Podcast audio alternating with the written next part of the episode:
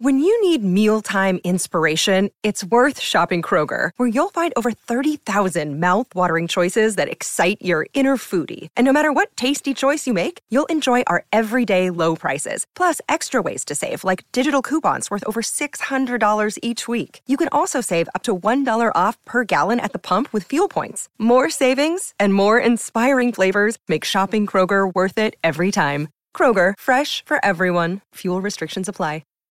This episode is brought to you by Shopify. Whether you're selling a little or a lot, Shopify helps you do your thing, however you cha-ching. From the launch your online shop stage, all the way to the we just hit a million orders stage. No matter what stage you're in, Shopify's there to help you grow.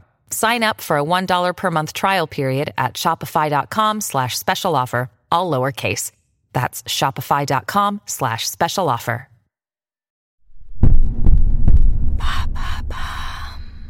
Salut, c'est Madame Meuf. On commence à sérieusement rentrer dans l'été là, donc j'ai décidé de vous faire une semaine spéciale vacances. Idées, pièges, conseils, tout, tout, tout, vous saurez tout sur les vacances. Comment on y va, où on va, avec qui on y va? Oui, c'est un plan en trois parties, mais ça fera cinq épisodes. Pourquoi? Parce que c'est comme ça, on n'est pas non plus en hippocagne, hein. Allez, on commence par le départ en vacances. Allô? Vous avez 102 nouveaux messages. En ce 15e jour de grève,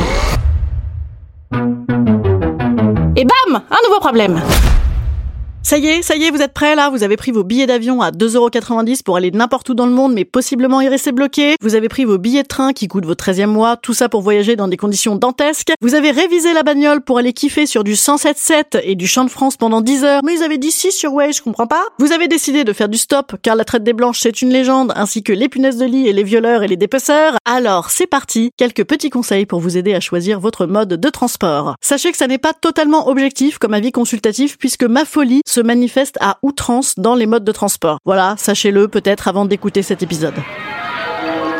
Pour ceux qui ont choisi l'avion, à quoi s'attendre et comment bien se préparer? Laissons tomber directement la question du Covid. Ah bah là c'est mort. Vu comme t'es assis sur les genoux du mec d'à côté, je ne peux que vous conseiller de vous prémunir de masque FFP2. Mais s'il n'y avait que le Covid, bien sûr que non. Non, il y a essentiellement le crash. Ah, le Rio Paris a laissé des traces chez moi. Hein. Pour prévenir le crash, je vous conseille les TOC, très efficaces. TOC d'hygiène, TOC de vérification, TOC de magie vaudou, tous les TOC. Moi, quand je dois prendre l'avion, j'envisage toujours ça comme le dernier jour d'un condamné. Aspect positif, j'ai le droit de bouffer et de boire tout ce que je veux avant et pendant. La veille, c'est hamburger frites et picole à gogo. À l'aéroport, c'est croissant muffin et picole à gogo. Et dans l'avion, c'est mélange salé et sucré et picole à gogo. Heureusement que mon esprit grandement rationnel n'a toujours pas compris que c'était bien plus dangereux de prendre sa bagnole, parce que sinon, à ce rythme-là, je me la comme une malade juste avant de prendre la route, ce qui serait quand même pas mal pour multiplier les facteurs chance avant de filer sur l'autoroute du soleil ou du paradis. Très important aussi le rituel de protection vaudou à l'embarquement. J'ai inventé tout un tas de trucs propres à moi visant à me protéger, vous pouvez faire, ça multiplie les facteurs chance. Rentrer du pied droit dans l'avion, lire l'intégralité de la notice en toutes les langues, même les petites références sur les côtés, regarder frénétiquement toutes les consignes de sécurité, faire un signe de croix et mélanger tous les tocs que j'ai inventés en même temps. Du coup, tout le monde a l'impression que j'ai des morpions ou que j'attaque une prière particulière et flippe. Voilà, tout le monde flippe à côté de moi en avion. Après ça, en général, vu ce que j'ai picolé, j'écrase, plus que l'avion finalement. Du coup, je prends souvent le train.